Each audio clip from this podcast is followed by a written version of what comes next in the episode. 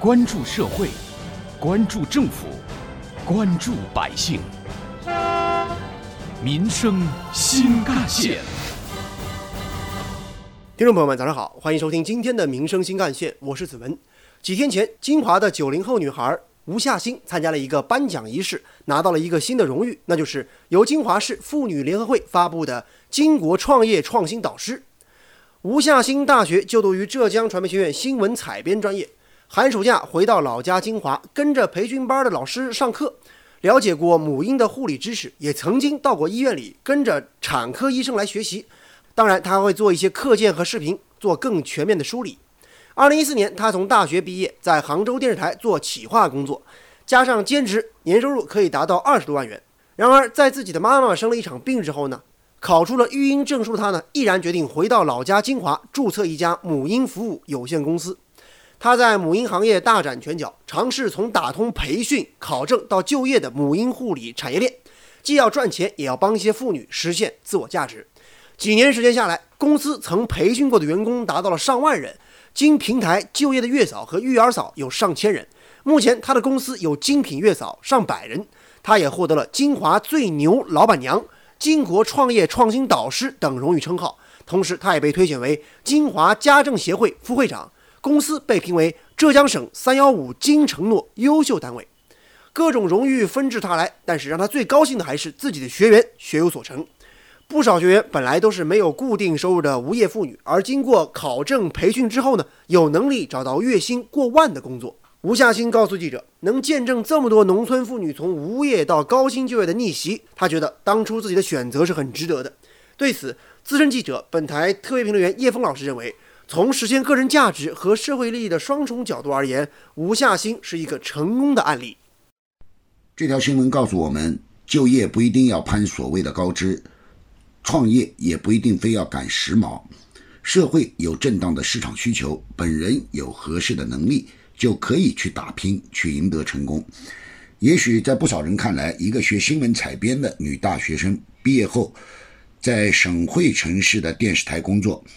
虽说可能没有编制，待遇也未必很高，但名声总是不错的，混混的日子也是过得去的。但小吴却有自己的理想和追求，而且也取得了成功。不要认为这是天赋，没有脚踏实地的努力，断然不会有这样的成功。三年培训了三万人，帮助上千人就业，这份成绩单足够亮眼了。而他的成功不仅仅体现在经济收入上，更体现在社会效应上。产妇需要帮衬，姐妹们需要就业，两相交集就需要有小吴这样的创新导师。年轻人的就业问题一直都是社会关注的热点。去一线城市打拼，或者是干脆回老家创业，是通向人生未来的不同道路。疫情基本结束之后，二零二零年已经年过了三分之二了。无论是应届生还是社会人士，都在摩拳擦掌，等待着秋招的来临。可是，当所有人都试图在削尖的脑袋往大城市里挤的时候，却发现往往不是挤进去就能夺得一席之地。当然，也不是说挤进了大城市就一定可以过得很舒坦。这是每个年轻人似乎都要面临的选择和现实问题：留在大城市还是返乡创业呢？根据中国青年报近日的调研报告显示。超过四成的毕业生希望可以返乡创业，而年轻人回老家创业值得鼓励的话题也是随之冲上了热搜，引发了网友的不断讨论。今年从杭州电子科技大学毕业的小王就告诉记者，自己放弃了杭州的一家公司给的 offer，决定回到老家工作。他表示，此刻生活还是很值得满足的。我觉得回老家挺好的呀，父母都在身边，环境也熟悉，不用担心吃和住，最主要就是没有太大的压力，生活简简单单就很好。而毕业两年的小张呢，在杭州的一家国企工作，他则告诉记者，自己从来没考虑过回老家，现在能有一份稳定的工作，自己也算很知足了。我觉得老家从上大学那一刻起就已经算是回不去了吧，发展机遇和就业的平台都不如大城市。在大城市工作虽然累，但是像我这个专业的很多岗位在老家却完全都没有，创业也不大现实。而对于明年即将毕业的在校生小陈来说呢，找工作对于他而言还是一件比较头疼的事儿。现在就业形势越来越不好了，我也不知道自己能做什么。回老家还是留在城市，其实心里也没底，主要还是担心自己找不到工作，感觉生存压力还是挺大的。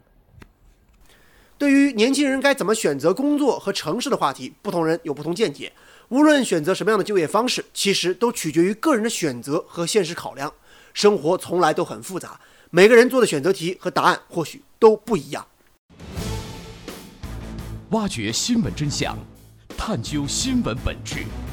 民生新干线。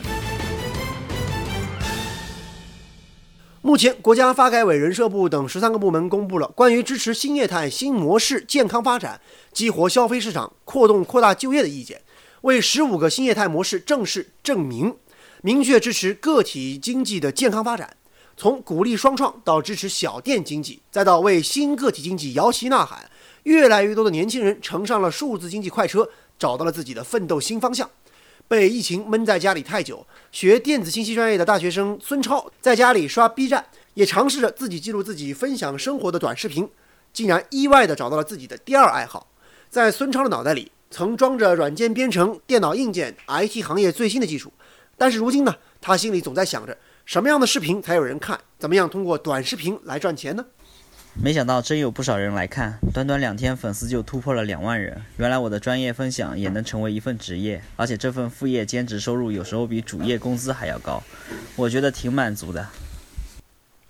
有关于我们今天关注的话题，湖南汽车工程职业学院创业导师杨琴就注意到，在疫情给实体经济带来巨大冲击的情形下，有的传统岗业正在逐渐流失人才，而以网络直播、微电商为代表的新就业形势反而异军突起了。杨琴介绍，数字经济时代，每个人获得的机会不仅更多，而且更加公平。有能力、有想法的年轻人，完全可以在白天做正职工作，晚上做直播、玩游戏等兼职工作，多挣一份钱。前提是你得有精力。同时，摆在年轻人面前的还有一个巨大挑战，那就是在人人张扬个性的年代，如何找到最适合自己的所谓差异化的生存之路？在日益拥挤的赛场，怎么样活出自己的精彩？这也是年轻人需要考虑的问题。正如本台特约评论员、资深记者叶峰老师认为，政府要营造一个好的就业环境，这对于年轻人敢闯敢拼也是一个重要的保障和基石。如今，无论学历高低，无论城市大小，年轻人的就业是社会的热点和难点问题。